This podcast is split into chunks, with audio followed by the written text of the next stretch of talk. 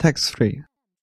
Some of the fine print on bank account, credit card, and loan forms may soon get a rewrite that restores legal rights millions of Americans unknowingly waive when they swipe a piece of plastic or borrow money. Today's deadline for public comment on a federal Consumer Financial Protection Bureau proposed to curb so-called forced arbitration clauses, dense language buried deep in the contracts that govern consumer financial products and services.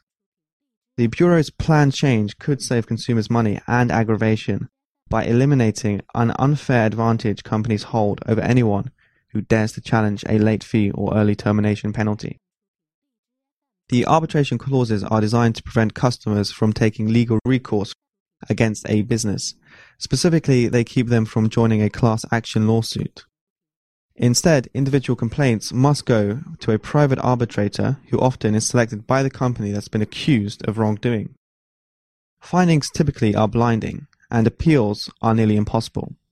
Even the very notion of arbitration is enough to discourage most wronged customers from taking on a bank or corporation over an unwarranted charge. It's usually not worth the time and effort. A New York Times investigation last year found that between 2010 and 2014, just 505 people opted for arbitration in disputes involving $2,500 or less, which is most of them. It's no shocker that banks and other financial institutions have been campaigning against the reinstatement of consumers' ability to participate in class action suits.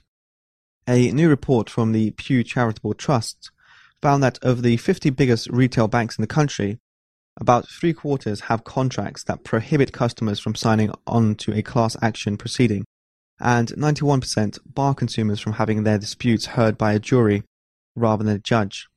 Some companies claim, unconvincingly, that many people prefer the simplicity and relative speed of arbitration over the slow paced legal labyrinth of the court system. The US Chamber of Commerce, USCC, says the rule change would amount to the biggest gift to plaintiffs' lawyers in a half century.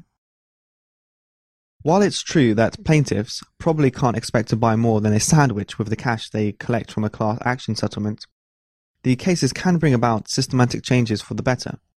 There's power in a collective effort that an individual case rarely generates.